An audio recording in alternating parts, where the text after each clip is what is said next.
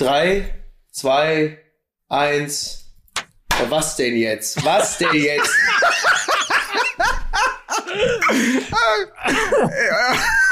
Willkommen zum Chaoten-Montag bei Fußball MML. Es ist. Also nochmal auf die stumme, auf die stumme Null. Drei, zwei, eins. Und ich stelle fest, auch in 2020 ist die Zündschnur von Mickey Beisenherz immer noch sehr kurz. Ja, ich war um, ich war um Viertel nach neun, war ich hochentspannt. ist doch gelogen. Äh, äh, 13 Minuten Technik, Technikgewichse äh, haben mich wirklich äh, zu, ganz tief zurück ins Jahr 2020 katapultiert. Und da stehe ich jetzt. Aber dafür habe ich eine Monstergeschichte für dich, Mickey. Ich hatte nämlich heute den möglicherweise unglaublichsten Traum meines Lebens. Ich habe vom frühen... Bist du dir also sicher, dass du davon berichten möchtest, Mike? Ich war, ich saß in einem Restaurant und mir gegenüber saß der frühe Helmut Kohl. Okay, Pass auf. gut, jetzt es hast muss, du mich natürlich schon. es muss ungefähr vor der Bundestagswahl 1976 gewesen sein. Also es war noch so, dass er normal in einem Restaurant sitzen konnte und es noch keine Aufruhr gab. Als er noch aussah wie Clemens Tönnies. Hatte er Lars Windhorst in einem Buggy dabei? Aber witzig, witzig wurde es, als er aufstand und ich feststellte, und jetzt kommt's, Achtung, und ich dachte, wow, Helmut Kohl hat eine Jeansjacke an. Und er sah fesch aus und cool. Und dann sah ich, dass er nicht nur eine Jeansjacke anhatte, sondern dass diese Jeansjacke auch an den, an den Taschen mit Strass abgesetzt war.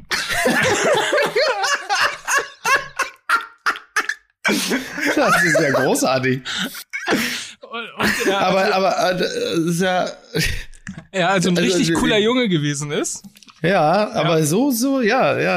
Also das ist ja für dich als, als äh, Vertreter der jungen Union, ist das ja wirklich ein Psychogramm äh, der allerschlimmsten Ausprägung. Also was das aussagt, vor allen Dingen, ich stelle mir gerade vor, wie, ja, schau, schau doch mal her, hier meine Jeansjacke, meine Jeansjacke und das ist ja bis jetzt mit Swarovski-Stab.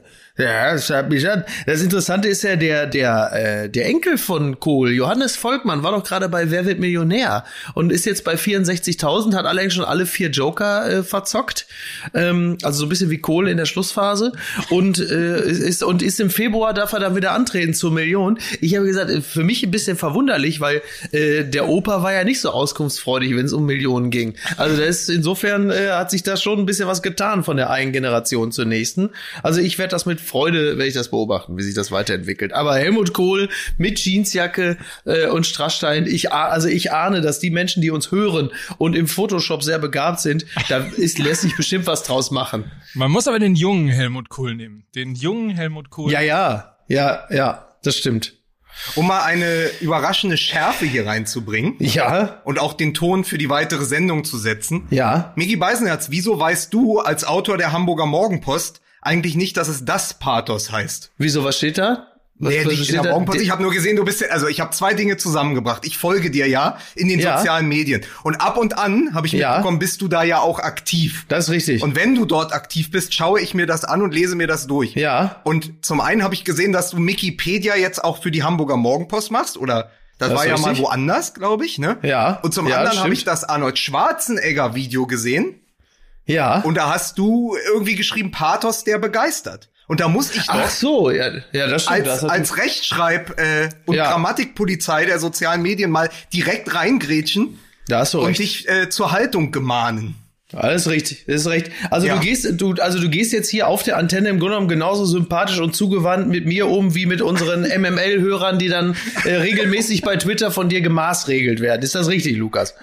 Ja, genau, weil ich muss ja auch diese ganze Kritik, die auf mich einprasselt bei bei den Kommentaren zum Beispiel bei Apple Podcasts, muss ich Ja. ja äh, irgendwie auch rechtfertigen.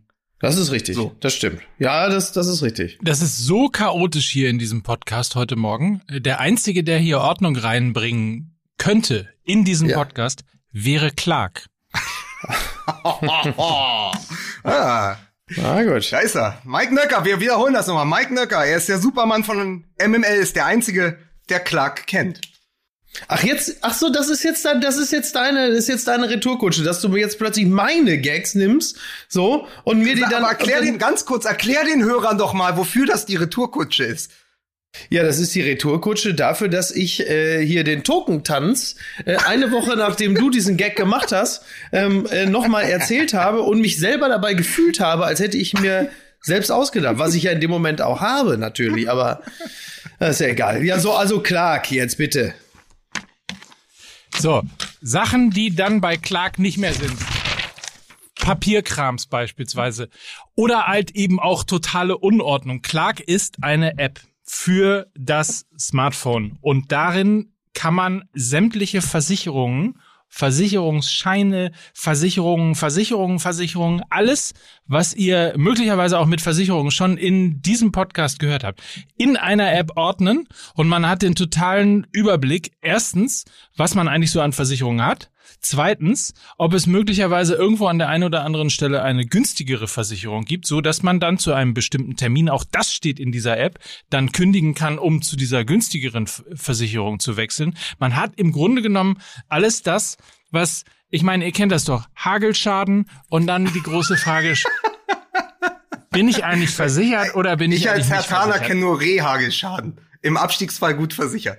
Und dann, ich meine, ich möchte mal, ich möchte nicht wissen, wo Mickey seine ganzen Versicherungsscheine findet. Ja, nirgendwo, natürlich, wie üblich, ne? So. So. Ja. so. Aber es wäre doch total schön, wenn du ein Handy hättest und wenn du ja. eine App aufmachen könntest und einfach genau sehen kannst, zack, ach guck mal hier, Auto da, Wohnung da und so weiter und so fort. Ja, ist für, für mich, Kinder. für mich, für mich ist das, für mich ist das wirklich, wirklich eine gute App, weil ich, glaube ich, teilweise heillos überversichert bin und auch zwei, drei Versicherungen wirklich viel zu teuer sind. Das weiß ich. Ich habe nämlich, jetzt ist ja wieder Anfang des Jahres und ich habe so ein, zwei äh, äh, Rechnungen beziehungsweise Abbuchen bekommen, wo ich dachte, holy fuck, was ist das denn? Und dann fiel mir ein, ach ja, das sind ja diese beiden Autoversicherungen, die ich eigentlich im letzten Jahr schon gekündigt haben wollte. Ja, so viel dazu. Du geht's den Leuten beim WDR sonst nur, wenn du deine Rechnung für einen Kölner Treff stellst. so, also ihr merkt schon, das Ding ist total simpel, total einfach. Dazu noch unabhängig äh, zu den einzelnen Anbietern. Also wenn ihr den Vergleich habt, das ist jetzt nicht unbedingt professionsgetrieben, äh, sondern eine tatsächliche unabhängige Überprüfung eurer Versicherungsscheine. Das Ganze ist runterzuladen unter clark.de und wenn ihr das tut, dann bekommt ihr ein Amazon-Gutschein und zwar mit dem Rabattcode Fußball30 und ihr ahnt es schon, es gibt einen Amazon-Gutschein über 15 Euro und bei zwei Versicherungen sind es sogar 30 Euro. Also wenn ihr eine Versicherung da reinbringt, äh, ist es 15 Euro. Wenn ihr zwei Versicherungen in die App reinpackt, sind es äh, 30 Euro. Das Ganze unter clark.de und der Gutscheincode ist Fußball30. Clark, das ist ja auch so ein bisschen die Policen Academy, ne?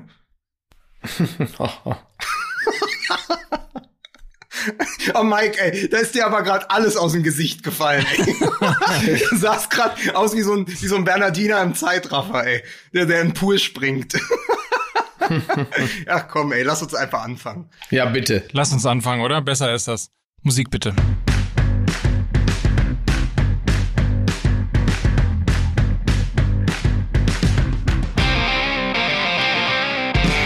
Herzlich willkommen zur Redaktionskonferenz Fußball MML. Was machen wir denn gleich im Podcast? Äh, wir begrüßen Mickey Beisenherz. Und hier ist der Mann, der, obwohl er heute wieder die Garderobe seines Sohnes aufträgt, dafür sorgt, dass dieser Podcast ein Erwachsenen-Podcast ist. Er ist der Thomas Gottschalk von Fußball MML. Er stiehlt uns die Show. Hier ist Mike Necker. Bitte, danke. Das ist übrigens, äh, das ist nicht, ich habe hier, das ist der Mickey Beisenherz Solidaritäts-Rollkragenpullover, äh, äh, den ich hier anhabe. Ich möchte das bitte, ich habe meinen ersten Rollkragenpullover gekauft. Ja, ich, ich sehe das, ich sehe das mit Freude er steht ja auch gut. Also allerdings ab dem, ab dem Rollkragen an sich abwärts sehe ich da schon wieder, also es ist ein, ein dunkel Anthrazit. Rollkragen und dann denkt man, jetzt hat er es doch geschafft. Aber weil Mike Nöcker, ohne geht's ja nicht, er war doch schon durch die Tür. Plötzlich steht da so in roten Lettern dann Damn drauf. Und dann denkt man sich, es war doch so ein schöner Pullover. Warum musste da so ein roter Schriftzug drauf sein, Mike? Das ist doch vor allen Dingen der Schriftzug, der diesen Rollkragen, der diesen Rollkragen-Pullover äh, äh, unterscheidet von einem günstigen, der hat doch dann wegen dieses roten Schriftzugs auch direkt wieder 500 Euro gekostet, Mike. Warum verbrätst du, warum ver verbrätst du das schöne Podcast-Geld für solche Sachen? Ne? das ist doch, das ist doch kleingeistig, ist das. Ja. Der Rollkragen äh, ist für dich, Miki, und die, und die Aufschrift ist für Lukas Vogelsang. Verdammt, Lukas Vogelsang. endlich, endlich werde ich mal angemessen gewürdigt. So. So, also ja. Themen, Themenkonferenz, Jungs. So, Hefte raus, Diktat. Ja. So. Was, was haben wir? Was hat das Wochenende gebracht? So, komm hier, wie, wie, wie früher, wie früher. Ähm, drei, drei Tage, drei Geschichten. Ähm, Leute, was war das für ein Spieltag? so, ja. Bayern verliert. Ja, das ist, äh, das Aber schon lange ja. her, ne? Ja, wie, wie, wie, wie ist die Geschichte? Bayern München äh, gerät achtmal hintereinander in Rückstand und verliert keines der Spiele geht 2 zu 0 in Führung und verliert gegen Gladbach. Ja. So, und wer, wer hat's gewusst? Fußball MML. Es ist nämlich auch der Spieltag, wo fast alle unserer Prophezeiungen ja. oder unsere Spieltag-Tipps tatsächlich wahr geworden sind. Wir waren so nah dran, waren wir noch nie an Bedway Bern und allen, die es sonst besser wissen als wir. Ja. Hast du auch getippt, dass Arminia Bielefeld gegen Hertha gewinnt? Es wurde mir zumindest unterstellt, ich würde noch mal reinhören in die Sendung, aber äh, ein äh, Hörer schrieb auf Twitter, Vogelsang hat ja gesagt, dass Hertha dann in Bielefeld verliert. Ja, ich entnahm das auch den sozialen Netzwerken, wie man so schön sagt, dass du das wohl prophezeit hattest. Ähm, ja. Aber, aber viel wichtiger ist ja Miki Beisenherz, der nicht nur auf den sozialen Medien von Plastikfischen hart getroffen wird, sondern auch den Nagel auf den Kopf selbst trifft, hat was gesagt letzte Woche zu Schalke 04? Ja, ich habe gesagt, dass, äh, dass Schalke 04 auf jeden Fall das nächste Spiel, das entscheidende, äh, gewinnen wird, bevor sie den Tasmania-Rekord haben. Denn äh, wenn es irgendwo einen Titel äh, zu verhindern gilt, dann sind sie da. Und so kam es. Und zwar aber auch, das finde ich ja interessant, wirklich auf die allerletzte Minute. Also in dem Moment, wo es darum geht, wir können jetzt hier etwas Außerordentliches erreichen, etwas Bemerkenswertes, da haben sie gesagt, so, das kann ja wohl nicht wahr sein. Und dann haben sie gesagt, so, wir sind ja schließlich Schalke, wir wollen hier für keine herausragende Leistung in Erinnerung bleiben. Also jetzt gewinnen wir das Ding. Und das haben sie dann auch ganz deutlich gemacht, dass es ihnen ernst war. Wusstet ihr eigentlich, dass Borussia Trippelmeister ist? Also äh, Trippelsieger, nicht Trippelmeister, Trippelsieger. Borussia ist vom Wochenende Trippelsieger. Borussia München-Gladbach gewinnt. Welche Borussia? Genau, Borussia München-Gladbach äh, gewinnt gegen Bayern München.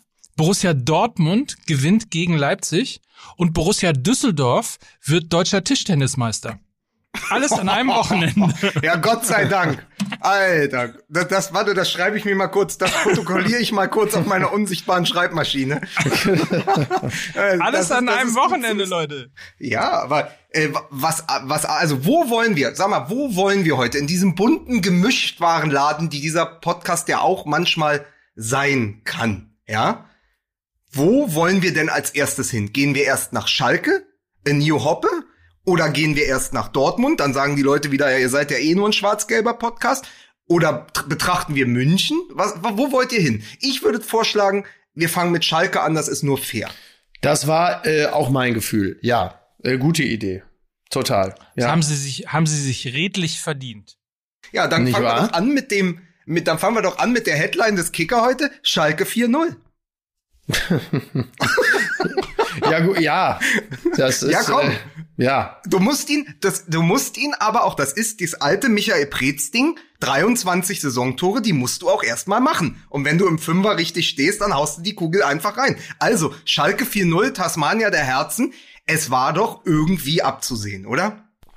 Ja, Tasmania San Mia, ne? Ähm, ja, das ist schon, ähm, also das, es wurde ja irgendwo habe ich auch gelesen, es gab so Raoul-Momente in dem Spiel, ne? Und das stimmt schon ja. so ein bisschen. Ähm, das, das ist ja irgendwie auch geil. Also ich meine, wir alle haben ja kein Interesse daran, dass Schalke absteigt. Und sie sind natürlich nicht nur wegen des Einspieles jetzt nicht plötzlich äh, von jeglicher Abstiegsgefahr äh, befreit. Das natürlich nicht. Aber es war schön zu sehen, dass, äh, dass diese Mannschaft dann doch noch lebt und ähm, dieser äh, mitunter ja auch etwas belächelte Kolasinac-Transfer, weil halt eben Linksverteidiger und auf der Position bestand ja jetzt nicht der akuteste Handlungsbedarf, zeigt aber doch auch, dass diese eine Person schon etwas in dieser Mannschaft ähm, ähm, hat au auslösen können. Da war schon eine gewisse Belebung auf dem Feld. Also das äh, machen wir uns nichts vor. Wenn ich jetzt sage, Kolasinac äh, hat quasi im Alleingang den FC Schalke wiederbelebt, dann werden sie natürlich im nächsten Spiel wieder komplett in sich zusammenfallen. Deswegen halte ich mich damit zurück. Aber es war schön zu sehen, dass da doch noch Leben in der Bude ist und dass es äh, ein, zwei äh, Schalter gibt, ähm, die dafür sorgen, dass da plötzlich wieder was, was geschieht. Harit zum Beispiel hat auch ein super Spiel gemacht. So, also du merkst, die haben plötzlich irgendwie Bock gehabt. Ich weiß nicht, was da der Auslöser gewesen ist, dass sie das Gefühl hatten, so wir müssen jetzt hier was tun. Aber irgendwie hat dann doch äh, einiges zusammengepasst. Und Hoffenheim fand ich am Anfang war ja jetzt auch gar kein schlechter Gegner. Ist ja nicht so, als wären die totale Grütze gewesen. Aber ähm, ja, Mai, das ist Fußball. Da muss ich dir gleich widersprechen, aber darüber sollten wir vielleicht erst ganz am Ende des Schalke-Blocks sprechen, nämlich, äh, dass meine, das ist dann vielleicht auch die kühne These des Tages, kühne These, die kühne These. Dass Hoffenheim der genau richtige Gegner also in der jetzigen Form und mit dem Spielpech, das sie haben und mit ja. der Abwehr, die einfach sehr naiv verteidigt, der genau richtige Gegner war. Also wenn Schalke gegen einen Gegner hätte gewinnen können, dann gegen das Hoffenheim aus dem Januar 2021. Also das war wirklich, mhm. ich glaube, Hoffenheim, wenn die sich ein bisschen konsolidieren, wenn Hoeneß da an ein paar Schrauben dreht, sind die in sechs Wochen nicht mehr so einfach äh, zu übermannen, ja. wie es auch die Freiburger ja schon getan haben vergangene Woche. Ähm, also ich glaube, Schalke hat da einfach den richtigen Gegner gehabt, weil Hoffenheim einfach überhaupt nicht in der Form ist. Aber natürlich gehört es dann auch dazu zu sagen, pass auf, wir haben dann das nötige Spielglück und dann reagieren wir und dann machen wir vier Tore, von denen ja die waren ja auch alle echt zauberhaft herausgespielt. Ja, super, super, richtig gut, richtig gut. Es gibt ja den wahnsinnig schönen Satz äh, von, von dir, Mickey, hier aus dem Podcast, ähm, dass, dass die Flut alle Boote hebt. Äh, und so, wenn wir ja. über, Kola, äh, über Kolasinac reden, dann ist das möglicherweise irgendwo auch so ein, so ein, Enfe äh, so ein, so ein Effekt, Infekt, so ein Effekt. ähm, dass du, ähm, also lustigerweise, also ich, ich bin ja St. Paulianer und ich weiß ja, wie es ist, äh, wenn man als Verein von einem Hönes gerettet wird. Äh, insofern. Bitte. In, insofern, aber ich, also um mal ganz kurz ähm, auch, auch St. Pauli damit reinzubringen. Die haben auch einen ja. Transfer getätigt mit Mamouche, der plötzlich die gesamte Tektonik der Mannschaft stärker macht. Und ich glaube, das ist bei Kolasinac auch der Fall gewesen, dass der einfach aus Mentalität, aus Identität, aus dem, was er möglicherweise auch in den 14 Tagen vorher in seinen Social-Media-Kanälen gemacht hat, äh, ja. einfach so ein bisschen der Mannschaft mehr Selbstbewusstsein äh, einhaucht, auch denen das Gefühl gibt, stärker zu sein. So ein bisschen wie Dortmund immer, ne? wo man das Gefühl hat, die, die fühlen sich stärker, wenn Haaland auf dem Platz ist. Und ich glaube, das war so ein bisschen auch der Fall. Ähm, das haben wir auch erlebt, dass eben dann ein Harit, der immer wieder unter unter äh, Kritik äh, nicht leiden musste, sondern in, in der Kritik gestanden hat in in äh, in Gelsenkirchen. Ja, glaube ich auch ist er nicht zweimal sogar suspendiert worden oder ähnliches. Also ja auf jeden Fall viele, viele Integrationsprobleme auch in diese Mannschaft immer wieder gehabt hat. Der spielt plötzlich äh, das Spiel seines Lebens, hat drei Assists gemacht, ein Tor selber geschossen, ähm, ist eigentlich noch viel, viel mehr the Man of the Match gewesen. Ähm, und das ist schon, das ist schon ähm, ja psychologisch auch faszinierend, dass so manchmal so ein Dominostein, äh, der umkippt, dann so eine, mm. so eine was? Dominostein. Ah. Das, macht, das macht dich an? Ja, Dominostein, lecker. aber, aber Mike, ist es da nicht einfach, ist das nicht genau der Spieler, den Schalke gebraucht hat? Statt Bentaleb, Mentaleb? Alter. Oh Gott. oh Mann. Toll. Du gehst ins Bett. Nee, aber ich, wollte, ich wollte, wirklich sagen, ich hatte, ich hatte am, am Ende der letzten Sendung noch einen Gedanken, wo ich dann wirklich traurig war, dass der nicht mehr reingepasst hat, weil Mike doch gesagt hatte, sie müssten jetzt eigentlich Özil holen. Und dann habe ich so gedacht, kurz, dieses Spirit of the Staircase, kurz nach der Aufnahme dachte ich, nee, die holen natürlich Kolasinac, weil Erinnert euch an das Video des Überfalls in London. Oh ja. Wen oh ja. willst du, wen willst du in deiner Mannschaft haben? Den, der überfallen wird und aus dem Auto gezogen oder den, der den, der überfallen wird, verteidigt mit, also gegen zwei Angreifer mit, die ja auch bewaffnet waren? da einfach ja. todesmutig dazwischen springt. Also willst du den, der im Auto sitzen bleibt, oder den Verteidiger? Und ich glaube, du holst eher den, der sich dem, der sich sozusagen dem Unbill und der Gefahr entgegenstellt. Und das ist halt äh, Kolasinac gewesen. Deswegen ist es ja nur richtig. Ich glaube übrigens, dass, dass, die, dass die Wirkung solcher Videos, die im Netz sind, wirklich nicht zu unterschätzen ist. Also ich glaube wirklich, wenn so jemand zu deiner eigenen Mannschaft wechselt und äh, deinen eigenen Club stark redet, dann, dann schenkst du dem durchaus mehr Gehör, so als junger Spieler, als wenn da irgendwer kommt. Weil äh, die, da, Social Media und die Kraft solcher Videos ist halt einfach nicht gering. Und ähm, natürlich hat Kolasinac vieles richtig gemacht, indem er den Verein auch vorher schon stark geredet hat.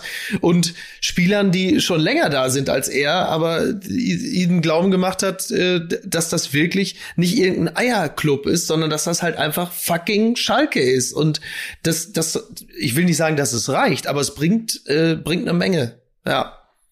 Das Interessante dabei ist ja, dass die Maßnahmen, die vorher versucht wurden, nicht gefruchtet haben. Also Trainerwechsel zum Beispiel. Spielerwechsel hat gefruchtet. Die Frage ist jetzt, hätte, ist natürlich rein spekulativ, aber ja. hätte es diesen gleichen Effekt unter einem Trainer David Wagner gegeben, wenn man mhm. quasi einfach zu ihm gehalten hätte. Man hatte ja mal eine Idee mit ihm einfach zu ihm gehalten hätte und jetzt in der Transferphase eben mit Kolasinac den ähm, Kader einfach so entscheidend verhindert hat, dass plötzlich ähm, wieder Leben. Also ich glaube, ist. ich glaube, dass der Spielertransfer der wichtigere war.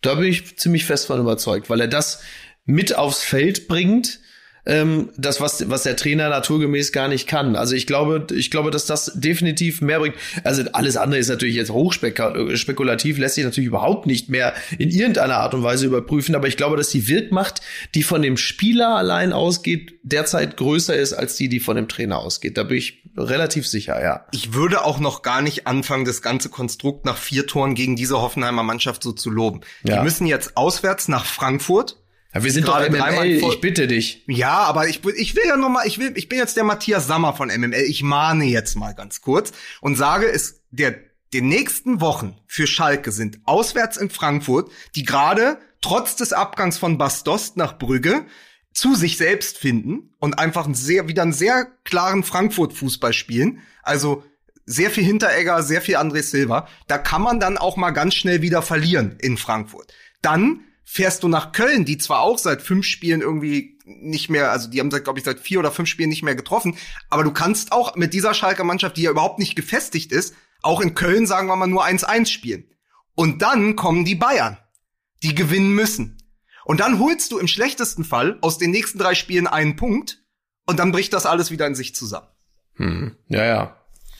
Ja, also wer, wer wollte da widersprechen?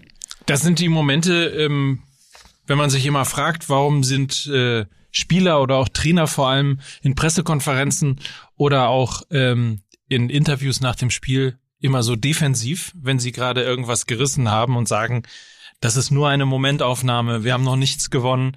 Ähm, das liegt natürlich genau daran, weil wir haben vielleicht irgendwie, also du jetzt nicht, Lukas, aber ich hatte natürlich irgendwie den, den Spieltag heute im Kopf und hatte noch gar nicht so sehr geguckt, wie es jetzt eigentlich weitergeht, aber es ist natürlich völlig richtig.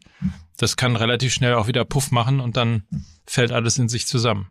Das Einzige, was halt für die Schalker spricht, das haben wir auch schon mal gesagt, ist die desaströse Saison von Mainz 05. Die desaströse Saison von Köln, also nimmt man diesen Städten den Karneval weg, taumeln sie in Richtung zweite Liga. Das ist ja auch eine Wahrheit dieser Saison. Und dann weiß man, obwohl die Arminia gegen Hertha gewonnen hat, das ist ja auch keine Mannschaft, die jetzt noch 40 Punkte holt. Also eher nicht. Das heißt, die sind ja, die bleiben ja alle in Reichweite. Das spricht für Schalke. Ich glaube, ähm, ich glaube einfach, dass sie viel jetzt richtig gemacht haben mit Kolasinac. Ähm, und dass da vielleicht auch ein Ruck durch die Mannschaft gegangen ist, dass es wichtig ist, dass Groß Fährmann hinten reingestellt hat. Das ist ja auch so eine Urschalker Personalie. Das ist halt wieder dieser von uns schon oft viel zitierte und auch oft belächelte Stallgeruch. Aber du ja. brauchst den. Und das eine, was Groß auch gemacht hat, ist, er ist ja null Bullshit-Trainer. Er hat einfach gesagt, okay, wer sind denn die elf besten elf, die ich habe? Die stelle ja. ich auf. Was ist die beste Taktik für diese Mannschaft? Das ist nun mal die Fünferkette. Ja, das, was für die Nationalmannschaft nicht funktioniert, funktioniert aber bei einem Verein wie Schalke, der eine Stabilisierung hinten braucht, ganz gut. Und dann hat er einfach eine, jetzt auch eine ganz gute Achse. Also wenn er hinten mit Nastasic oder Kabak, dann hast du, ähm, dann hast du im Mittelfeld Serda, dann hast du Uth davor. Sag mal so, ich habe mal ein Gedankenspiel gemacht. Denk dir jeden dieser Spieler bei einem anderen Bundesligaverein. Denk dir Serda im Mittelfeld von Gladbach der Typ wäre eine Nummer. Denkt ihr, Uth, letzte Saison beim ersten FC Köln, zehn Scorer-Punkte. Die können ja alle kicken, man muss es ja. ihnen nur wieder in Erinnerung rufen. Ja. Ja, das ist so ein bisschen der HSV-Effekt, ne? dass du viele gute Einzelspieler hast, die dann aber in dem Kollektiv einfach äh, drei Nuancen schlechter werden. Ähm, und da, das ist dann jetzt halt derzeit bei Schalke der Fall. So, da, da stehst du dann halt. Ähm, tja, da muss man über diesen Punkt muss man irgendwie hinwegkommen. Wobei der HSV-Effekt ist, das ist ja der alte HSV-Effekt, ne? Der neue Ja, der alte HSV-Effekt HSV, ist ja, der neue ist natürlich. dass, dass dieses Jahr wird der HSV ja mit zehn Punkten Vorsprung aufsteigen. Ja, aber ja, und, weil die und genau dann einen ist Plan haben. Der Plan ist wahrscheinlich genau das, worauf du auch hinaus willst, nämlich Terodde. Und Terodde ist natürlich der, und, und das ist ja so ein, das ist ja so ein bisschen schwierig, weil äh, sobald dann der HSV in der ersten Li Liga ist, also Terodde, äh, wie, ich glaube, Peter Ahrens hat es auch mal geschrieben oder so, ne, schießt sich selbst in die Arbeitslosigkeit oder sowas, sowas in der Art. Ja. Ja, aber das ist ja das Problem. Es ist ja, es ist ja der, es ist ja der Giovanni Federico der Neuzeit. Schießt die Genau. zweite Liga in jeder Saison kaputt. Und wenn er Ja. dann nach oben geholt wird, weil sie denken, na, zwölf Tore in der ersten Liga schafft er doch auch. Dann hat er Ja. plötzlich Ladehemmung, weil die Luft da oben dünn wird. Ich, hab, ich wollte nämlich gerade sagen, äh, Schalke 04 mit Simon Terodde hätte wahrscheinlich zwölf Punkte mehr. Bullshit, die bräuchten jemanden wie Simon Terodde. Also andere andere Idee. Ich habe das erste, was ich gemacht habe im Fußballmanager, als ich Schalke 04 übernommen habe, war, ich hab, hab Wout Weschhorst geholt. Ah, sehr gut. Weil das, das wäre so, wenn wir über Unterschiedsspieler sprechen. Schalke Ja. 04 mit einem Spieler wie Wechhorst vorne drin hätte zehn Punkte mehr. Oder sogar zwölf, weil dann hast, machst du die Buden in so einem knappen Spiel wie gegen Augsburg. Das ist ja, Ja. das ist auch das, äh, das ist übrigens äh, an diesem Woche sehr eklatant äh, gewesen zu sehen. Ähm, Hertha BSC zum Beispiel fehlt so ein Spieler, wie Schalke jetzt Kolasinac hat, als Beispiel, weil es nämlich dann doch das Wochenende der Unterschiedsspieler war. Also Haaland beim BVB macht aus der guten Borussia eine Champions League Borussia. Lars Ja. Stindl bei Gladbach macht, wenn er auf einem absolut hohen Fitnesslevel ist, dann spielt er so wie gegen die Bayern, als er diese Tore von Hofmann vorbereitet. Und dann ist er einer der besten Spieler auf der Position in Deutschland und vielleicht auch in Europa. Ähm, das ist nämlich dann wieder der Confed Cup Stindl. Und das ist für mich auch so ein Unterschiedsspieler. Gladbach mit Stindl ist eine andere Mannschaft. Und so jemand fehlt zum Beispiel Hertha BSC und so jemand fehlt allen Vereinen ab Platz 14. Übrigens, kleine lustige Simon Terodde-Statistik noch. Äh, Simon Terodde hat jetzt schon in der äh, dieser laufenden Zweitligasaison mehr Tore geschossen als St. Pauli. Jetzt ist natürlich die Frage, ist das viel? ist das viel, Mike? Klär mich auf. Ist das gut? Wie schwer ist das eigentlich gerade für dich, Mike? Wie, wie, wie sehr leidest du? Hast du dir schon, hast du dir schon einen weinenden Totenkopf stechen lassen? Ja, auf Fall zwei. Zwei Das schon. traurigste, der, der, der Hamburger Morgenpost-Titel, traurigstes Tattoo Deutschlands. Edelfan weint. Ich leide sehr. Hast du Edelfan gesagt, du Arschloch? Ja, das Schlimme an der Sache ist ja, man, das, das Schlimme ist ja auch noch, man kann ja den, den Schmerz, den man gerade als St. Pauli-Fan empfindet, äh, gar nicht mit den anderen Werbern in der Loge teilen, ne? Während man so eine, während man so eine Currywurst isst aus so einer Porzellanschale, ne? Das ist halt die Scheiße. Du, so. du lebst, Ja. du lebst auch, Mickey Beisenherz lebt auch in seinem Klischee, oder? ja, natürlich. Wir gehen da mal zusammen hin. So schlimm ist das. Ja, ich würde, ich würde ich ja wirklich gerne machen. Alleine schon wegen Evaldin, den ich ja äh, sehr verehre, äh, würde ich dort gerne mal hin. Und vor allen Dingen, weil das Stadion bei mir ja in Sicht und wirklich auch Hörweite ist, ist es ja jetzt auch äh, jetzt nicht so ein Riesenproblem. Also wenn man dann mal wieder darf oder wie man so schön sagt, wenn Corona vorbei ist, dann machen wir das. So, bist eingeladen an dieser Stelle. Dann machen wir das. Ach, das auch noch. Er wird ja mal besser. Edelfan auf St. Pauli, das hieß zu Weltpokalsieger, äh, Ze- Weltpokalbesiegerzeiten. Nee, Weltpokalsieger. Weltpokalsieger, Besieger, mein Gott, ist das Ja, mein heute. Gott, ey. Mein So. Gott, mein Gott, mein Gott. Egal. Den, den Gag lassen wir jetzt mal liegen. Nee, mach. Ja, eben. Na, ich wollte sagen, das hieß zu Weltpokalsieger Besiegerzeiten noch Gourmegle. Oh, Alter. Gott. Ja, Entschu- Entschuldigung, es ist Montag früh. Ja, ich, ich, ich muss ja selber Spaß an der Sendung haben. So, aber ich habe ich hab, ich hab was vorbereitet, ich habe was vorbereitet für euch. Ich Ja. habe für den Übergang, äh, weil wir vielleicht ja jetzt doch den BVB machen, habe ich zwei zwei Fragen vorbereitet, zwei Quizfragen. Die eine intern an uns, die müsst ihr probieren jetzt direkt zu lösen und die andere geht dann raus an die Schwarmintelligenz unserer Hörer, weil ich von denen nämlich eine Mithilfe brauche. Das erste ist, Ich sag euch jetzt mal ganz kurz was. Marco Reus, der unter Terzic jetzt gegen Leipzig in Leipzig endlich mal wieder auf seiner Lieblingsposition der 10 spielen durfte, hat jetzt mit den Assists 81 und 82 in der Bundesliga-Geschichte auch Thomas Hessler und Mario Basler hinter sich gelassen. Oh. Es gibt jetzt Oh. fünf Spieler in der Geschichte der Bundesliga, die mehr Vorlagen geschafft haben als Marco Reus. Nennt mir alle fünf. Oh Gott. Er Aber, drauf? Also- ähm, Thomas Müller. Ja, der ist der Beste und mit 154. Äh, sind es, sind es äh, nur Deutsche? Nein, alles egal. es, sind, ne? es, sind, es sind drei Deutsche, ein Franzose und ein Brasilianer. Und ja sie gut, haben alle Ribéry, zwischen. Ribéry, Ja. klar.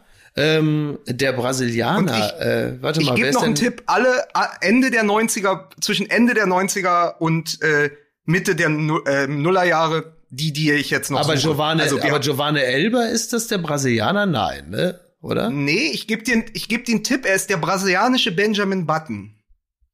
Ach so, Sie Roberto. Ja, genau. Ach, mit krass. 94 Vorlagen. Ja, krass. Hätte ich gar nicht gedacht, dass So, er und so dann haben viele wir, Vorlagen. pass auf, da mache ich jetzt folgende, da mache ich jetzt für euch folgende Geste. Die, die, die Zuschauer können es nicht sehen, aber so. So, ihr müsst schon. Äh. Lothar Matthäus. Lothar Matthäus.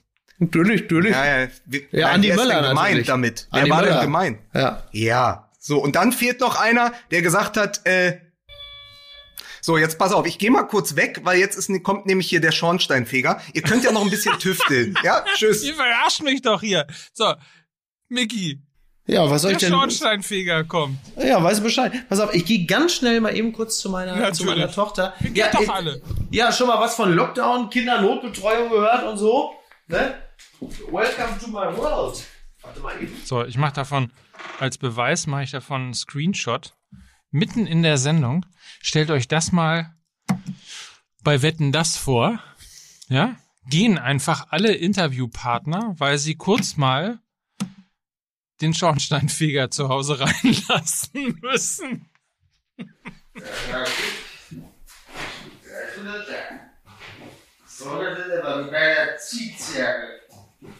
Das ist übrigens toll, wenn Mickey so den Kurs spricht, das ist wirklich das gehörte Testbild. Kommt aus der gleichen Zeit, hat auch den gleichen Effekt. Ich möchte, dass das unbedingt drin bleibt. Also, und auch der, auch, weil ich jetzt wirklich, ich bin vom Glück geküsst, der Schornsteinfeger ist hier. It's a bit better. She grabbed buh, buh, buh. With a rebel yell. Buh, buh, buh. Yeah. I give, I give you a hint you cannot refuse. Ähm, der letzte Tipp ist, von ihm hätten sich Lukas Gregorowitz und Moritz Bleibdeu auch einen blasen lassen. Mehmet, Mehmet Scholl. Ja, genau. Ach, guck mal, siehst du. Ah, guck mal, das ist schon hier. Wieso hätten die sich einblasen Ja, lassen? Mike, das war, das ist, äh, das, Jetzt ist der Film so lange her. Würden die ihm einen blasen oder würden sie sich einen blasen lassen? Wie war das? äh, sie würden.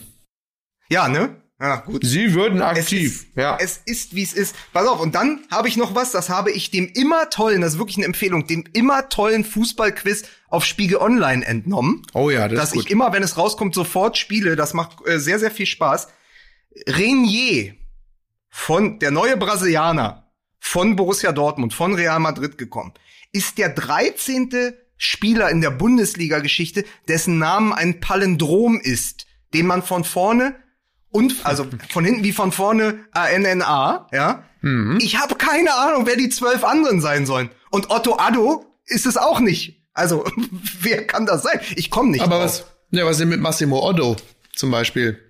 Ja, okay, guck mal, da haben wir schon mal einen. Aber da, das Ne? möchte ich, pass auf, das könnt ihr dann, ich mach's jetzt mal wie Valulis, das könnt ihr dann drunter posten.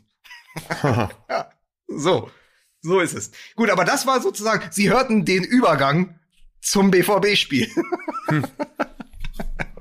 BVB übrigens auch ein Palindrom, ne? Ich sag's nur. oh, jetzt, ah, jetzt, bist, jetzt bist du on fire, Jetzt ne? bist du aber in Form. Ja, Jetzt Ja. geht's aber ab. man hilft ja, wo man kann. Ne? So, also, BVB. Ja, BVB ist wieder da. Wir sind äh, klar auf Meisterkurs. Äh, wer soll uns noch stoppen? Ne? Ist doch völlig klar. Was, was witzigerweise exakt der Wortlaut aus dem Emre Can Interview nach dem Spiel war. in dieser Form kann uns keine Mannschaft, nee, in dieser Form kann, können wir jede Mannschaft der Welt schlagen und natürlich muss die Meisterschaft unser Ziel sein. Ach, guck mal, siehste. Naja, also er hat natürlich recht in dieser Form. In, also es stimmt schon, in dieser Form können sie tatsächlich jede Mannschaft der Welt schlagen. Allerdings ähm, werden sie nicht in dieser Form bleiben. Das ist ja leider, das ist ja leider die Erkenntnis aus der äh, aus der bisherigen Saison. Aber äh, warten wir es mal ab. Abgesehen davon. Also das, was da offensiv gelaufen ist, das war natürlich ein Fest. Also wirklich wunderbarer Offensivfußball, blindes Verständnis, gerade Marco Reus auch fantastisch, wirklich ganz, Boah. ganz großartig. Äh, ich habe mich ein bisschen über das äh, 1 zu 3, also beziehungsweise 3 zu 1 geärgert, weil das wieder so ein, wieder so, so unter der Flanke wieder so durchgeköpft, du, wo man denkt, ja, das ist natürlich auch der BVB, den man kennt. Das hat mich echt ein bisschen genervt hinten raus, muss ich sagen. Aber das, was ich da offensiv gesehen habe, war natürlich ein Traum auch. Ich meine, Haaland, da ist ja nur wirklich jede Lobeshymne schon gesungen worden, aber das, das ist ja, er ist halt eben nicht nur dieser, äh, ich zitiere Ochse, sondern der ist ja halt eben auch wirklich sehr, sehr kunstfertig am Ball. Also wie er vor dem, ich weiß nicht, ob es das, ich glaube 3-0, ne, vor dem 3-0, wie er den, wie er sich da so durchgedribbelt und dann sich durchgetankt hat, das ist natürlich die, ich glaube, das war 2-0, die perfekte Mischung. Also ähm, traumhaft, wirklich traumhaft. Was, was ich sehr, sehr schön fand an dem an diesem zweiten Tor war einfach, er, kämp er kämpft, dann hat er den Ball gegen fünf. Ja. Dann behauptet er den, dann spielt er raus und damit wird erst diese unglaublich schöne Ballstaffette eingeleitet im Strafraum. Dann kommt der Ball zurück zu Sencho und dann steht er gegen die gleichen fünf oder ja. drei waren noch übrig. Also erst hat er fünf dupiert und die anderen drei hat er dann noch weggebüffelt im Fünfer. Also das ist schon, das ist halt, das ist ja auch der BVB, für den wir wieder ins Stadion gehen würden. Wenn genau, dürfen. genau. Also das genau. ist ja diese, man, man muss aber einfach auch sagen, dieses Spiel hat, und da zahle ich auch gerne 10 Euro ins Phrasenschwein, ähm, hatte einfach zwei Halbzeiten, besonders übrigens aus der Sicht von Gulaschi, dem Torwart der Leipziger. Ich glaube, der musste in der ersten Halbzeit überhaupt keinen Ball halten und hat dann in der zweiten erstmal drei Buden bekommen. Also auch ja. relativ frustrierend, ne? Und, und das muss man sagen, hält sich weiter bei Borussia Dortmund, ne? Dass die zweite Halbzeit besser ist als die erste, dass in der zweiten Halbzeit die Tore geschossen worden werden und nicht in der ersten. Äh, aber ansonsten ist es natürlich ohne Frage ein komplett anderes Bild und auch da wieder mal die Psychologie, ne?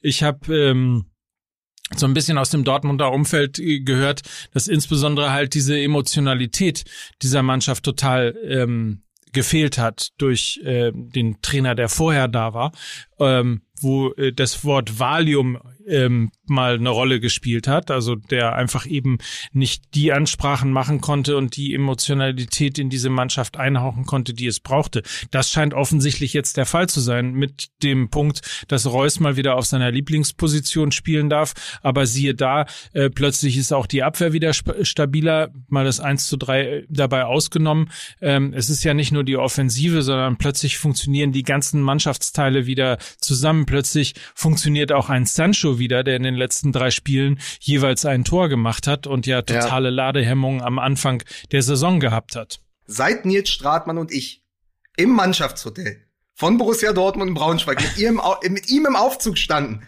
ja, und er fragte noch, is this going down? Wir haben gesagt, no, Jaden, man, this is going up. From now on, it's all up. Also, make Sancho great again. Das, das schreiben wir uns auf die Fahne. The only ja, ich denke, way is up. oh Gott, oh Gott, oh Gott, oh Gott. Ist der Pullover so eng, Mike? Ist der Pullover so eng? ähm, äh, ja, was, was Favre angeht, das Problem ist halt, die, diese Ansprache kann ja durchaus funktionieren. Also auch ruhig und besonnen, auch auf die Art haben Leute schon Meisterschaften gewonnen. Ähm, das Problem ist halt einfach, wenn sich das dann aber so verselbstständigt, wenn das zu so einer Art Running Gag wird, wenn die Spieler sich hinter dem Rücken über den Trainer schon lustig machen, weil sie sagen, jetzt kommt wieder eben diese Valium-Nummer, dann äh, dann ist dieser Turnaround irgendwann nicht mehr zu schaffen. Genauso übrigens auch im Umkehrschluss, du kannst auch nicht permanent äh, den Hacker tanzen und irgendwelche äh, flammenden Reden halten. Auch das wird natürlich dann irgendwann zum Selbstläufer und zum äh, äh zum zum zum Treppenwitz. So, du musst da du musst einfach eine Varianz drin haben eine Varianz in der Ansprache. Du musst auch unberechenbar sein auf eine Art. Und das war bei Favre offenkundig nicht mehr der Fall. Und, äh, und da, da hat äh, Terzic derzeit natürlich noch den Vorteil, dass er einfach eine andere Ansprache an die Mannschaft ähm, wählt, die die Mannschaft offensichtlich dadurch schon mehr erreicht, weil sie sich so angenehm abhebt von dem Sound, den sie äh, gewohnt waren, der sie auch offensichtlich ein bisschen einzulullen drohte. Jetzt wird's halt nur interessant, inwieweit ähm, diese Form der Kommunikation variantenreich ist in den nächsten Wochen und Monaten. Aber dass er ein mutiger Typ ist, der, äh, der den Charakter des, des Vereins äh, auch verinnerlicht hat, das zeichnet sich jetzt schon stark ab. Es, es kommt ja auch dazu, ähm, wenn man Hummels, Delaney und Terzic nebeneinander stellt, weiß man von oben nicht, wer wer ist. So, das ist ja auch wichtig für die Identität für so einen Verein, dass die sozusagen, dass man, dass man mit einer Stimme spricht, mit einem Gesicht auftritt oder zumindest mit einer Frisur. Aber ich finde auch, es ist ein anderer Sound, nicht nur an der Seitenlinie, sondern auch auf dem Platz. Und ich musste unter der Woche so ein bisschen schmunzeln, als Hummels Erwachsenenfußball gefordert hat weil ich nicht genau Aha. wusste, also ich wusste auch immer nicht, als äh, Marcel Reif im Doppelpass über Wochen erzählt hat, die spielen Kinderfußball, dachte ich auch ja. mal, ja, wei weiß ich nicht, kann ich mit beiden Zuschreibungen nicht viel anfangen. Aber was dann gespielt wurde gegen Leipzig, vor allen Dingen in der ersten Halbzeit, als sie trotz einer gefühlten Unterlegenheit ja dagegen haben, war, sie sind halt anders in den Zweikämpfen und plötzlich steht was ich gerade über Groß und Schalke gesagt hat, der eine Achse braucht, ja. Bei Dortmund hast du die Achse dann plötzlich, wenn Hummels hinten steht. Auf der Doppelsechs spielen Witzel bis zu seiner Auswechslung. Das ist ja auch eine schmerzliche Geschichte, dass der den Rest der Saison fehlen wird. Ja, Aber du hast ja. dann eben Witzel und Delaney oder danach Emre Can und Delaney. Und das sind zwei Spieler, die auf der Doppelsechs dem Gegner wehtun können. Das ist immer, wir haben über Jahre gefordert, Emre Can muss zu Borussia Dortmund kommen, weil er der vielbeschworene Wellenbrecher ist. Ja. Das ist er jetzt gewesen ja, in der also, zweiten Also, also, also da kann ich nur vorwarnen. Also der Wellenbrecher, da haben wir im November haben wir gesagt, dass müssen alle müssen versuchen, den Wellenbrecher. Wellen, vom Wellenbrecher will ich nichts mehr hören, verstehst du? Das ist du, also da kann ich nur vorwarnen. Also wenn Erwachsenenfußball bedeutet im in Dortmund, wir verteidigen besser, wir sind lauter und wir sind ekliger und körperlich unangenehm für den Gegner dann ist das vollkommen okay, weil zaubern kann diese Mannschaft immer. Das kommt von alleine, wie Terzic gesagt hat, mit denen musst du nicht Hacke und Fallrückzieher üben, das beherrschen die aus dem FF. Du musst das Kämpfen mit denen üben und dann, dann sozusagen, das ist ja das, das ist ja das Fundament, auf dem du dann eben diese, diese Hacke, Spitze, diese, diese wunderschönen Staffetten dann bauen kannst. Also das passiert ja aus der Mannschaft alleine heraus, so. Und das kannst du dir dann aber auch erlauben, wenn du weißt, hinten wird auch mal gegrätscht. Nur Hacke ohne Grätsche funktioniert nicht. Total, total. Ja, genau. Und, und dieses, dieses jämmerliche von hinten heraus kunstfertig rausspielen wollen und dann dabei schon den Ball verlieren, das treibt natürlich äh, nicht nur Mats Hummels in den Wahnsinn. Aber das, was immer unter diesem Label, ähm, Männerfußball oder Erwachsenenfußball ja. läuft, ist ja nichts anderes als ähm, konfrontationsfreudiger Fußball.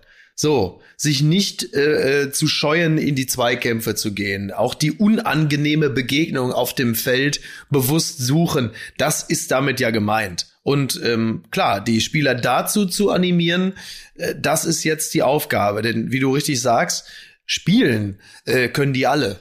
So. Aber das ist erst immer der zweite Schritt. Der erste Schritt ist erstmal, sich im Zweifel auch auf für einen selbst unangenehme Art und Weise den Ball besorgen. Ich, ich, ich zündle jetzt mal ein bisschen. Ich spiele ja, mal ganz kurz mit dem Feuer. Äh, Mats Hummels, Marco Reus und insbesondere, insbesondere Emre Can sind ja auch keine Jungtürken mehr. ja. Mike guckt, Mike, du guckst wieder so, als wenn du, als wenn du nicht weißt, was in mich gefahren ist. Das ist richtig, aber das tue ich ja öfter, nicht nur wenn du redest. ja, es ist, es ist ein Zitat von, es ist ein Zitat von Marcel Reif das gestern ah. natürlich dann wieder in den sozialen Medien, insbesondere auf Twitter, aufgegriffen wurde, weil ja gerade so eine gewisse Latenz herrscht, ähm, den Doppelpass ähm, auf eben dieses Vokabular abzuklopfen, weil ich habe das Gefühl, dass die Leute auf Twitter den Doppelpass so gucken wie die anderen, sonst immer nur den Tatort abends. Also mit, ja. der, mit der Checkliste, so mit dem, mit dem Rassismus, mit dem Rassismus-Bingo schon auf den Knien. Ähm, ja, nee, äh, ja. Reif hat gesagt, äh, Reus und äh, Mats Hummels sind ja keine Jungtürken mehr. Ja, die, die, die Mats, das genau. Ist, also, das ist wohl ein alt, das ist aber ein altertümlicher Begriff. Also Marcel Reif, der ja 1783 geboren wurde, was in, in Ostvorpommern, was wenige wissen, er hat natürlich einfach das alte Vokabular wieder herausgeholt, ne? Mit genau. Pickelhaube auf, Doppelpass an. Ja, ja, das ist genau. Es ist es ist ein ein ein alter offensichtlich. Ich kannte es auch nicht, aber ja, er ja. war sich, aber er, er er war sich der der Wirkmacht dieses Begriffs, glaube ich, durchaus bewusst und hatte deshalb auch ähm, nach der Werbepause darauf angesprochen. Jetzt auch kein großes Interesse daran äh, zu sagen, Leute, da entschuldige ich mich. Ich äh, sehe da jetzt ehrlicherweise auch nicht das nicht das Riesenproblem. Er hat ja also die ja, mein Gott, ja, sind halt aber, äh, aber irgendwelche, also ich weiß, also als als rassistische Entgleisung habe ich es jetzt nicht gewertet. Es ist so ein bisschen so, du du du merkst auf, weil wir alle mittlerweile sehr sprachsensibel sind. Ähm, aber es ist ja jetzt, ja, also. Bevor wir uns jetzt hier gegenseitig langweilen. Ja. Ähm, nee, wieso? Du bist doch nur gelangweilt, weil wir sind ja im Thema. Ja, so. richtig, das stimmt, stimmt. Ist das hier in guter Stuttgarter Tradition eigentlich ein Männer-Podcast? Ja, ne? Ja, ist sicher. Doch, oder? Ja, absolut. Nein, aber äh, zwei Sachen wollte ich äh, noch mal ganz kurz erzählen. Erstens, ähm, was diesen, was diesen etwas aggressiveren Fußball angeht oder diesen ähm, äh, erwachsenen Fußball angeht, den konntest du natürlich tatsächlich ähm, auch in sehr, sehr großen Teilen sehen, weil so ein bisschen äh, von dem, was Borussia mal ausgezeichnet hat, wieder stattgefunden hat. Ne? Ball verloren, sofort umdrehen, wieder gegen den Mann spielen und versuchen, den Ball wieder zurückzuholen, ähm, war ja lange Zeit mal eine Spezialität in Dortmund, hat in Teilen wieder stattgefunden. Und dann, weil wir gerade Axel Witzel angesprochen haben, gute Besserung übrigens an dieser Stelle, ähm, was ich total beeindruckend fand, dieses, diese, diese Situation, in der er sich verletzt hat, sah ja sehr, sehr harmlos aus. Und in der äh, Halbzeit darauf angesprochen, hat Luther Matthäus gesagt, dass er sich erinnert an, ich weiß es nicht mehr, ob es 94 oder 96 gewesen ist, ähm, da musste ich auch so äh, vom Platz getragen werden. Äh, äh, da habe ich mir die Achillessehne gerissen. Und dann dachte ich noch, was ein Schwachsinn. Nach, mhm. Mit so einem kleinen, äh, mit so einem kleinen und irgendwie äh, harmlosen Ding hast du vielleicht einen Bänderriss oder ähnliches, aber doch bestimmt keinen Achillessehnenriss. Und äh, im, im Spiel selber, als ich dann irgendwie merkte, dass äh, Haaland dann auch anfing, den Witzeljubel beim Tor zu machen, dachte ja. ich, okay, ja, äh, möglicherweise doch gar nicht so unrecht. Aber das fand ich total beeindruckend, dass im Grunde genommen an der Art und Weise, ähm, wie die Verletzung zustande kam und wie er vom Platz getragen wurde, äh, Lothar Matthäus gleich mal irgendwie äh, einen Bulletin schon abgeben konnte und die Verletzung quasi ja. festgelegt hat und ja auch recht gehabt hat dann. Ich bin schon sehr häufig in meinem Leben verletzt worden. Ich bin dreimal geschieden, also so viel kann ich dazu sagen. Übrigens, das würde ich noch gerne, das reiche ich eben noch nach, pass auf, damit die, damit die Leute auch mal was lernen. Also die Jungtürken, ja, waren ein eine politische Bewegung im Osmanischen Reich, die seit dem Ende des 19. Jahrhunderts illegal auf liberale Reform und eine konstitutionelle Staatsform hinarbeitete. So, jetzt ein Satz noch. Die Niedrige soziale Herkunft der wichtigsten jungtürkischen Führer führte dazu, dass sie sich nach außen hin mit politischen Ämtern in der zweiten Reihe begnügten und repräsentative Führungspositionen Personen aus höheren Kreisen überließen. So, womit also auch der Vergleich erklärt wäre, warum diese eben nicht diese Jungtürken an den Mikro standen, sondern die aus den höheren Kreisen, sprich Reuß und Hummels, damit das jetzt dann auch ein für alle Mal geklärt wäre. Womit er ja im Wortsinne dann komplett recht hat. Richtig, genau. Ja, genau. Gut. So, das möchte ich auch mal an dieser Stelle, das möchte ich an dieser Stelle einfach dann auch mal festgehalten wissen. So, bei aller sonst gerechtfertigter Kritik am Vokabular im Doppelpass, hier ist es einfach überzogen und ähm, auch gewollt. Naja, äh, genau, überzogen, gewollt und äh, weist äh, die Kritiker als äh, äh, geschichtsunkundig aus, äh, als gleich, gleichsam sprachsensibel wie völlig geschichtsunkundig. So. Ich möchte ähm, auch mal sagen, geschichtsunkundig das wäre auch eine sehr gute Überleitung zu uns und dem MML-Fluch ähm, für das Gladbach-Bayern-Spiel. Aber nur mal schon mal als Vorankündigung. Ich habe nämlich einem guten Freund von uns ähm, nach dem 2-0 durch Goretzka geschrieben, ja, das Ding ist ja leider gelaufen. also auch die Expertise ins Private getragen. Aber ich möchte noch eine Sache sagen vom Jungtürken zum nicht mehr jungen Trainer. Julian Nagelsmann hat einen entscheidenden Beitrag zu diesem Sieg von Borussia Dortmund geleistet. Er hat nämlich irgendwann, ich weiß nicht, ob in der Halbzeit oder erst nach dem 0 zu 1, von einer sehr guten Fünferkette die die Leipziger ja einfach sehr offensiv interpretieren mit Angelino, der ja eigentlich ein Linksaußen spielt, äh, mit der Dreierkette, die sich oft in den Spielaufbau einschaltet. Also das ist ja deren System. Er hat dann auf eine Viererkette umgestellt und ich glaube, dass das äh, dem BVB im Allgemeinen und Haaland dann im, insbesondere ähm, im Besonderen diesen Raum ermöglicht hat. Julian Nagelsmann weist etwas auf, was wir zuletzt bei Pep Guardiola gesehen haben, und das ist dieses Overthinking, das Pep Guardiola-Syndrom. Dieses vor ja. großen Spielen, vor großen Spielen sich immer den einen Gedanken zu viel zu machen. Also, er haut ja. die ganze Liga weg, ja, er haut die ganze Liga weg und dann mit neun Gegentoren, die Mannschaft ist Zweiter, kann Tabellenführer werden. Das muss man sich alles so denken, als wenn wir jetzt über den BVB sprechen würden. Was würden wir über, die, über diesen BVB auskübeln, wenn es so gelaufen wäre? Aber dann kommen die großen Gegner und dann macht er immer irgendwas Besonderes. So wie Pep Guardiola sonst im Champions League Halbfinale. Und das führt zu einer Bilanz, dass er in zwölf Spielen gegen die anderen Top 5 Teams nur elf Punkte und einen Sieg geholt hat. Das ist die Nagelsmann-Tabelle. In der Nagelsmann-Tabelle, wenn man die Top 5, also Bayern, Dortmund, Gladbach, Leverkusen und Leipzig nimmt, hat Leipzig die mit Abstand schlechteste Bilanz. Und hinzu kommt noch dieses 0 zu 5 in Manchester in der Vorrunde in der Champions League. Nagelsmann kann keine Topspiele. Also Overthinking ist ein Vorwurf, den musste sich Thomas Doll zum Beispiel niemals anhören. Ne? Das muss man ja auch dazu sagen. Ähm, ja, interessant. Das ist so, das ist genau, das ist so ein bisschen äh, das ja, womit Jogi Löw auch mal regelmäßig auf die Nase gefallen ist, äh, wenn er halt eben so sein wollte wie Guardiola und so und dann immer den, den schlechten Part von Guardiola übernommen hat. Dieses, man will dann das Besondere machen. Ja. Sozusagen das Gegenteil von Favre. Genau. aber Favre war doch auch ein, oder ist doch auch ein Overthinker. Ja, aber, ja, aber, er aber ein Steady, aber ein Steady Overthinker, der, der fällt so, nicht okay. dadurch, Jedes Spiel. Fällt, gegen jeden. Genau. Okay. Ja. Gegner unabhängig. Und er hat aber die meisten Niederlagen ja gegen Mannschaften geholt, die abstiegsbedroht waren. Also die im, äh, ja. in den letzten, auf den letzten fünf Plätzen. Das hat ähm, aber nichts mit, das hat waren. aber, ja, aber das hat aber nichts mit Overthinken zu tun, sondern mit Underwhelmen. Äh, nämlich in dem Moment, wo es darum geht, eine Mannschaft auch gegen schwächere Gegner zu motivieren, speziell wenn du unter der Woche vielleicht gegen Inter Mailand gespielt hast.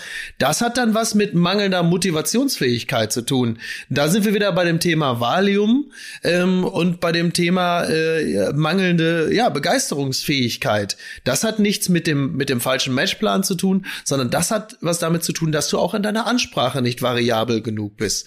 Dass man halt eben dann sagt, ja komm, scheiß drauf, es kommt ja nur Mainz. 1 oder kommt ja nur Köln und plötzlich steht's 0 zu 1 und dann kriegst du das Ruder nicht mehr rumgerissen und gehst mit einer Niederlage vom Feld. Das ist dann wiederum anders äh, begründet. So, und jetzt ist wieder Zeit, meine Damen und Herren, liebe Kinder, jetzt ist es wieder Zeit in der beliebten Kategorie, welcher Spieler spielt nächste Saison bei Bayern München? Oh. Ich fange mal an mit Upamecano. Ich bin ja, ich bin ja, ich bin ja treuer Hörer von Radio 1 und da läuft ja dann immer diese Werbung äh, für diese Wurzel da aus Südafrika, wo äh, Axel Milberg und seine um Frau dann extra dahin. Genau, dann fahren die Upa Meccano, da fahren ja mal Axel Milberg und seine Frau fahren dahin und überwachen die Plantage und stecken dann dem Aufseher dann irgendwie noch fünf Euro zu. Und das ist ja Upa Meccano. Ne? Ja, aber ja. Upa Meccano unaussprechlich aber ausgesprochen gut. Und der einzige, der ja körperlich in der Lage war, Haaland auch mal äh, das Wasser zu reichen, ne? Also ja, ja. Ja, ja, der ist ja auch, auch eine Bombe. Der durch ja, aber er hat es nicht, er hat's nicht genommen. Haaland hat es nicht genommen und hat einfach die Buden gemacht. Ja. Ja. Aber es gab viele, viele Duelle, wo er insbesondere auch äh, in der ersten Halbzeit natürlich auch, äh, aber wo es Haaland echt mhm. schwer gehabt hat gegen Upamecano, weil er der Einzige war, der auch körperlich in der Lage war, sich äh, dem entgegenzustellen. Ich, ich glaube aber, Mike, dass die nächsten Bayern-München-Spieler, das hat ja auch Friedhelm Funke bei Sky 90 gesagt, nicht in Leipzig spielen, potenziell, sondern bei Borussia Mönchengladbach. Den passiert nämlich Folgendes, den passiert gerade etwas ganz Absurdes. Sie haben jetzt am Freitagabend den Bären erlegt, aber sie sind's, die zerteilt werden. Das ist doch, das ist doch, also. Das finde ich äh, übrigens eine Schweinerei. Ich könnte niemals Fan von einem Verein sein, der danach die besten Spieler von Borussia Mönchengladbach kauft. ja, aber, aber guck mal, also, die schlagen die Bayern in dieser Manier, ja. Hofmann, der ja mal bei Dortmund war, schießt zwei ja. Tore. Neuhaus macht das dritte. Was, was ist klar nach dem Spieltag? Nicht die Gladbacher greifen jetzt oben an, sondern geiles Projekt. Dortmund holt Rose. Dortmund nimmt, Ja. sagt Rose, er soll den Hofmann noch mal wieder zurück. Direkt, komm, bring mit. Bring den Hofmann mit, der passt zu uns. Genauso einen brauchen wir. Und Neuhaus geht zu Bayern. Das ist doch auch, Ja. das ist doch auch hart, dass das dann die Schlagzeilen danach sind. So nicht Wahnsinn, Gladbach auf dem Weg zur dritten Kraft. Ja. Ja, ja. Und was ist mit Zakaria? Wieso soll der denn bei Gladbach bleiben? Der kommt ja auch zum BVB. ne? Aber Ja, das ist, das ist wirklich, also das ist wirklich, wenn man Fan von Wettbewerb ist oder sich auch für andere Vereine begeistern kann als den eigenen, dann ist das doch einfach scheiße. So, das ist doch wirklich Kacke. Das macht doch auch keinen, macht doch irgendwie auch keinen Spaß. Man will doch auch einfach, dass so ein, so ein paar Vereine irgendwie auch abseits des eigenen äh, äh, gedeihen können. Und, und äh, das ist so. die, die Gladbacher sind ja auch die einzige Mannschaft, die Hansi Flick jetzt zweimal geschlagen hat. Also, die ist, denen es gelungen ist, Hansi Flick als Trainer zweimal zu besiegen. So muss man es korrekt sagen. Einmal direkt, also unmittelbar nach, nach seiner Amtseinführung und dann jetzt wieder. Und genau das haben wir letzte Woche gesagt. Wir haben gesagt, die sind potenziell die Mannschaft, die die Bayern am ehesten ärgern können, weil die haben irgendwie ein Rezept. Die haben ein Rezept entwickelt über die letzten Jahre, Bayern schlagen zu können.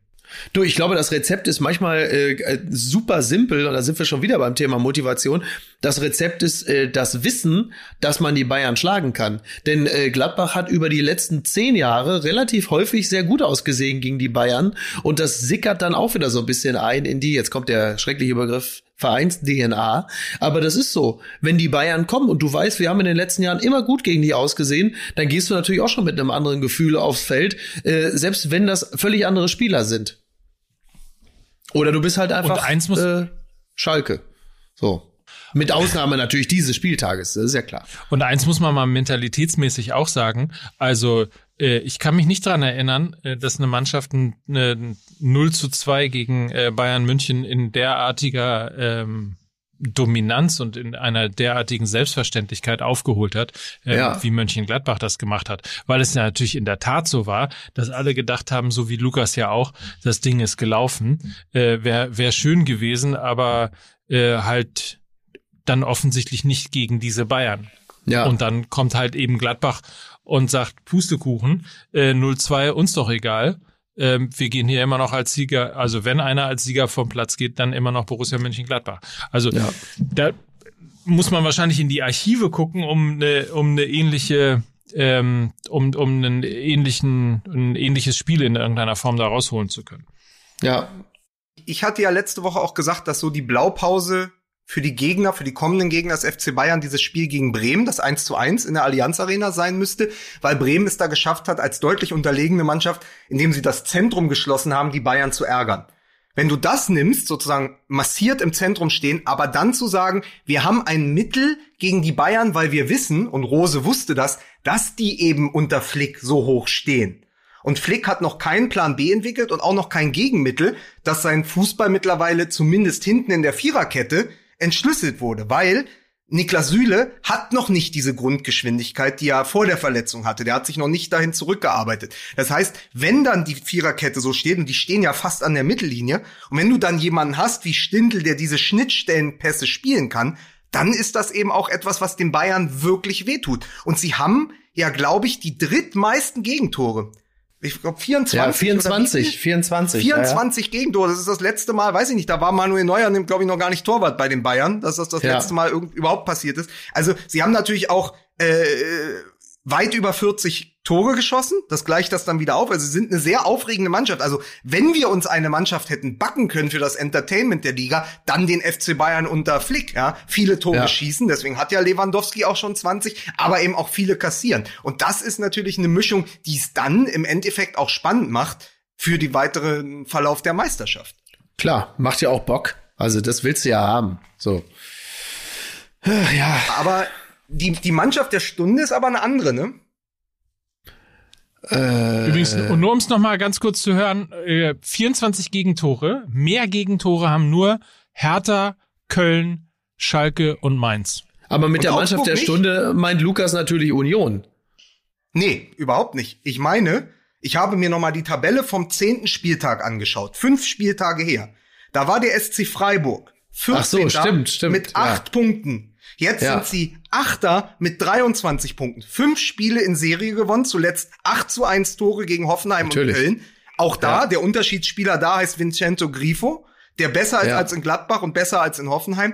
Und da ist es so, ohne Trainerwechsel, ohne Spielerwechsel, hat Freiburg innerhalb von jetzt, eigentlich sind sieben Spieltage, zweimal unentschieden und fünf Siege, äh, innerhalb von sieben Spielen den Turnaround geschafft von, ach Kacke, können die wirklich sympathischen Freiburger dieses Jahr tatsächlich absteigen? Ja. Zu, können sie vielleicht doch den Europapokal erreichen? Interessant, ne? Das habe ich gestern noch, noch irgendwann beim, beim Eierbraten auch noch so gedacht, als ich plötzlich hörte, stimmt, fünf Spiele äh, in Serie. Oder nee, es war vor, genau, es war vor dem, vor dem Spiel. Also hatten sie vier Spiele äh, in Folge gewonnen, wo ich auch dachte, hey, Moment mal, äh, waren die nicht noch vor kurzem akut in Abstiegsnot? Und genau das, was du sagst. Plötzlich stehen sie da und haben halt einfach jetzt diese super Serie hingelegt. Ähm, tja, wa- was da die, also ich meine, Freiburg ist ja sowieso generell ja ein, ein Hort des Vertrauens. Die haben in den letzten 25 Jahren, glaube ich, drei Trainer gehabt oder so. Ähm, da, da, da ist einfach grundsätzlich sowieso nie der Zweifel am Übungsleiter. Das ist sicherlich auch schon mal eine, eine Konstante, die äh, sehr wohltuend ist. Und welche Veränderung en Detail ähm, Streich da vorgenommen hat, das vermag ich gar nicht zu sagen. Aber Kann ich dir aber sagen. Weil ich witzigerweise hat der Kicker äh, im, in der Donnerstagsausgabe, das war ja, also letzte Woche war ja neun Jahre Streich, Jubiläum. Ja. Und dann haben sie eine kurze Geschichte nur gebracht, wo aber alles drin stand. Also Streich hat zum einen die Ansage äh, verändert, also verschärft. Er hat gesagt, okay, da muss ich da halt auch härter reingehen. Und sie sind in allen messbaren Zahlen, Laufleistung, Sprintleistung, Zweikämpfe, Chancen, die herausgearbeitet sind und Chancenverwertung signifikant besser geworden, wenn man Okay. Spieltag, die ersten acht Spieltage gegen die zweiten sieben Spieltage rechnet. Also Spieltag 0 bis 8 kannst du an den Zahlen lesen, eine extrem konfuse Mannschaft, die weniger gelaufen ist als der Gegner, die schlechter vom Tor war, die weniger vom Tor war. Und plötzlich haben sich alle Zahlen verbessert. Das heißt, das schaffst du ja nur durch ein verändertes Training und durch eine veränderte Ansprache, weil du musst die Jungs, wieder ein Phrasenschweinsatz, zum Laufen bringen. Und das hat Aber- Streich aber- geschafft. Also hat Streich im Grunde genommen ist mit einer veränderten Version von sich selbst aufgetreten. Man könnte auch sagen, der Christian hat seiner Mannschaft einen Streich gespielt. ja, aber interessant. Er, den, den Trainerwechsel hat er einfach in sich selbst vorgenommen. Er hat gesagt, Ja. ich gebe jetzt einfach die, ich mache jetzt, ich, ich fahre den inneren Ede Geier hoch und ähm, komme da jetzt dann mal äh, so als Drecksack um die Ecke. Brauchst ja, Drecksäcke. auch, weil, weil er mit seinem, mit seiner Mundart alle Mann erreicht. Oh. Siehst? Übrigens, wenn du behauptest, wenn du behauptest, dass äh, Jaden Sancho, seitdem du ihn im Aufzug gesehen hast, wieder Seitdem wir uns geküsst haben im Aufzug. behaupte ich, behaupte ich, dass Vincenzo Grifo wirklich steil performt, äh, seit er äh, mein Gast bei meine Elf die Playlist Ah. der Stars gewesen ist. Oh ja. Ja. Das, ja, du, ey, Vincenzo Grifo ist auch wieder so ein Spieler, ähnlich übrigens wie Jonathan Schmid, ja, die in Freiburg einfach am besten funktionieren. Ja, das, das es stimmt. gibt ja solche Standortspieler. ja. So. Ja. Und vielleicht gibt es aber auch Spieler, die brauchen von uns so einen kleinen Schubser.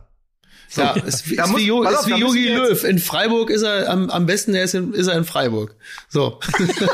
Aber man, man muss sagen, pass auf, jetzt, jetzt in, in der guten alten Tradition, in den letzten Minuten noch das wirklich unangenehmste Thema aufzumachen. Sag Oh mal. Iggy, du kennst doch den Ja. Thomas, du kennst doch den Thomas Hitzelsberger gut. Was ist da eigentlich los in, in Stuttgart?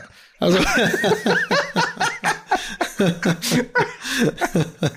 ja, ich, äh, äh, ich, ich werde mal, ich werde ihm mal eine SMS schicken und äh, äh, werde dann aus dieser saftigen Kommunikation dann entsprechend zitieren. Also äh, ohne Quellenschutz, ohne alles. Aber- ähm, ich, ich hake da Das mal ist nach. doch aber auch ein Thema, was wir, das ist doch echt mal ein Thema. Also wir sagen, wir müssten mal eine Sondersendung ehemalige Nationalspieler machen. Dann könnten wir Ja. endlich mal über dieses Hövedes-Interview sprechen aus Ja. dem Spiegel, was wir seit acht Monaten mit uns mitschleppen gefühlt. Und dann eben auch über Hitzelsberger. Ich finde aber eine Sache habe ich, habe ich aus dem Kicker-Artikel zu Stuttgart entnommen, nämlich, dass Hitzitzberger ja Vorstandsvorsitzender der AG ist. Nee, Aufsichtsratsvorsitzender mhm. der AG.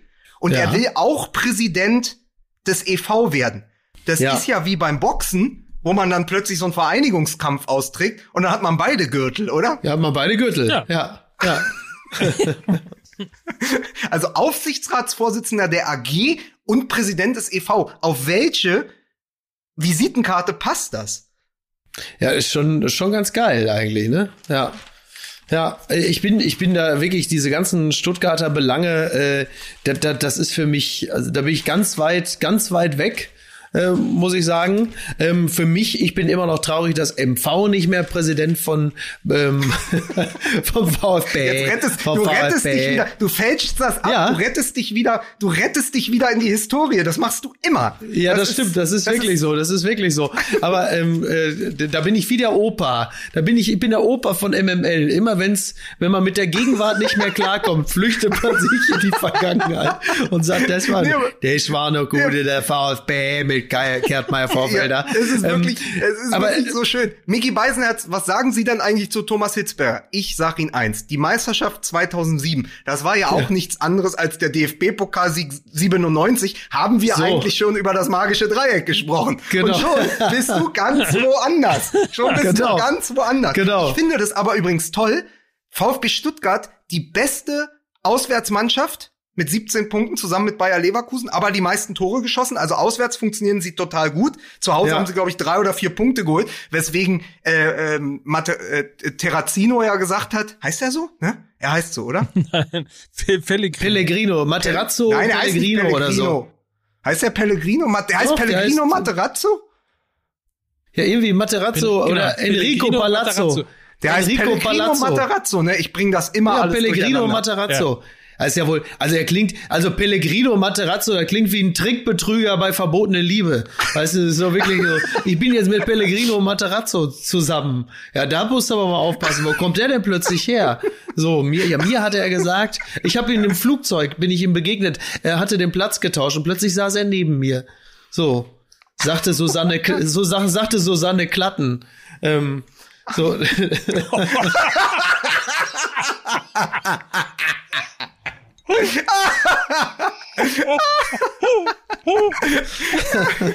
damit hast du, damit hast, pass auf, damit hast du jeden Gag dieser Sendung in den Kurschatten gestellt.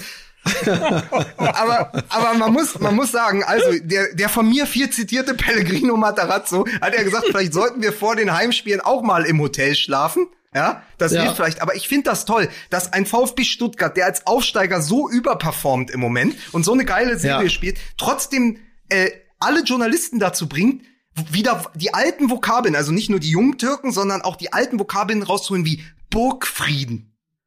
Ich finde das immer ja. schon toll. Du weißt schon, es ist ein, um, ein, um einen Verein wirklich beschissen bestellt in der Führungsebene, wenn es einen Burgfrieden gibt. Das ist nur ja, noch, ja. das ist schlimmer ist nur noch die Wagenburg-Mentalität, wenn alle oh. so tun, als würden sie im Ländle zusammenstehen.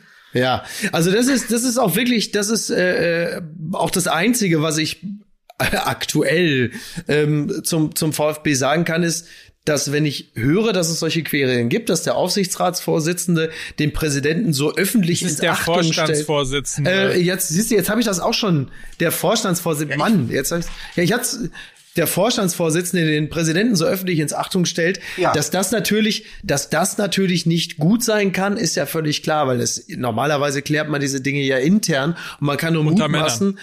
was da schon so, man kann ja nur mutmaßen, was da alles schiefgelaufen sein muss, dass sich, äh, dass sich Hitze da so öffentlich äh, positioniert für den, für die Abläufe äh, innerhalb des Vereines und auch für die Mannschaft, kann das ja grundsätzlich nicht gut sein. Das ist ja, ich will jetzt nicht wieder mit dem HSV anfangen, aber die, ähm, die Beschädigung auf der obersten Ebene ist ja so oder so da und das darf sich so im, im als Trickle-Down-Effekt jetzt nicht niederschlagen auf die Mannschaft, scheint es aber ja auch nicht zu tun. Offensichtlich ist äh, Pellegrino Materazzo ähm, in, der, in der Lage, das von der Mannschaft fernzuhalten. Und das ist gut.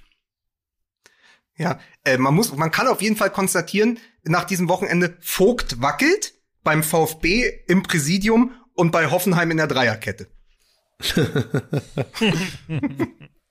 Sehr schön. Ja, und äh, damit, damit, damit beschließe ich äh, diesen Spieltag mit dem, mit dem Wunsch. Ich hab, möchte, ich wünsche mir eine Schlagzeile, die da heißt: Pellegrino Materazzo und Gonzalo Castro fahren gemeinsam nach Castel Gandolfo. Mehr ist ja wohl, äh, mehr ist ja wohl von einem ins Trainingslager. Einem, Achtung, Achtung, in einem Auto von Maurizio Gaudino. ja. ich, ich, ich, ich wollte mal mit acht Strichern in einem Strich Achter mit einem Tanga nach Tanga fahren.